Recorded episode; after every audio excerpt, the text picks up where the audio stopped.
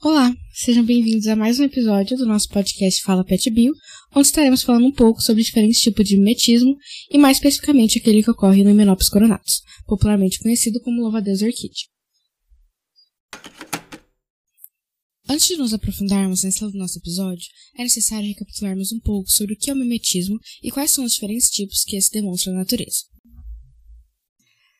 Primeiramente, o mimetismo pode ser caracterizado pela habilidade de certos organismos de imitar uma espécie distinta a fim de afastar predadores ou enganar presas, podendo ser descrito como batesiano, milleriano ou agressivo.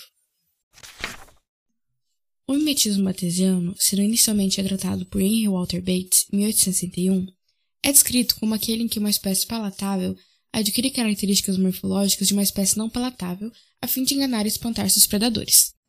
Um exemplo clássico desse tipo de mimetismo pode ser observado na borboleta vice-rei, que possui uma aparência extremamente semelhante à da borboleta monarca, sendo essa venenosa e pouco amejada pelos predadores. Posteriormente, em 1878, Fritz Miller escreveu o mimetismo milleriano, em que duas espécies não palatáveis distintas demonstram características morfisiológicas semelhantes a fim de avisar os predadores de sua toxicidade. Esse tipo de mimetismo pode ser observado em uma pequena espécie de sapo encontrada no leste do Peru, denominada Ranitomea imitator, que, dependendo de sua região, mimetiza uma tonalidade apresentada por indivíduos também venenosos e pertencentes ao mesmo gênero, mais comuns da área, tais como Ranitomea variabilis e Ranitomea fantástica. Por fim, o metismo agressivo, sendo apresentado pelos entomólogos Elizabeth e George Peckham em 1889, é caracterizado pela apresentação de uma aparência inofensiva em determinados predadores, com a intenção de iludir suas presas e facilitar sua predação. Como exemplo desse tipo de mimetismo, temos o apresentado pelas aranhas saltadoras do gênero Mirmaracne, que, com a sua imagem ser análoga de uma formiga, elas passam a predar esses insetos com mais facilidade.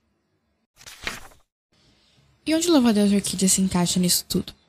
Bom, até então não havia sido descrita nenhuma espécie do reino animal capaz de mimetizar outra de outro reino, seja por defesa ou por predação. O louva-a-Deus orquídea, pertencente à ordem Mantodia, à família Hymenopodidae, ao gênero Hymenopus e à espécie Hymenopus coronatus, é encontrado em florestas pluviais localizadas no sudoeste da Ásia, em países como Indonésia, Malásia, Tailândia, entre outros. Esse inseto, a fim de enganar e atrair suas presas, mimetiza a aparência de uma flor, tornando-se um ponto atrativo para aqueles hexápodes que atuam no processo de polinização, tais como os pertencentes às ordens Hymenoptera e Lepidoptera. Para obter sucesso nessa predação, o louva-a-Deus orquídea, principalmente do sexo feminino, adquire uma coloração branqueada, com tons de amarelo e rosa distribuídos pelo seu corpo, além de apresentar uma expansão um achatamento no fêmur das pernas medianas e posteriores, assemelhando-as a pétalas. Além de ser único em seu mimetismo expressado, o louva-a-Deus orquídea também demonstra uma singularidade em seu dimorfismo sexual.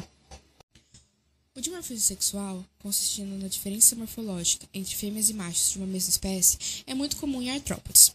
E entre diversas características que diferem um macho de uma fêmea nesse filo, uma das principais observadas é a diferença de tamanho, sendo a fêmea geralmente maior que o macho a fim de auxiliar no porte de ovos.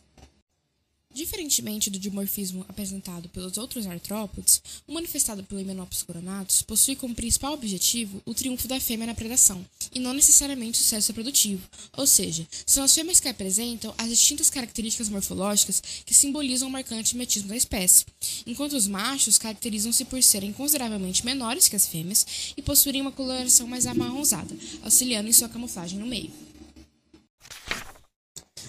Por fim, podemos falar então que o louva-a-Deus orquídea apresenta ser um animal excepcionalmente único, apresentando um tipo de mimetismo inédito na natureza e demonstrando características morfisiológicas divergentes das normalmente vistas em indivíduos aparentados, nos mostrando então a necessidade de uma maior apreciação desse inseto, além da necessidade de incentivo ao estudo e à conservação dessa espécie.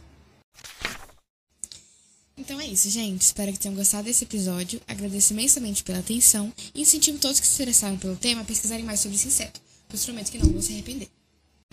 Muito obrigada e não esqueçam de ficar atentos para os próximos episódios que vêm por aí.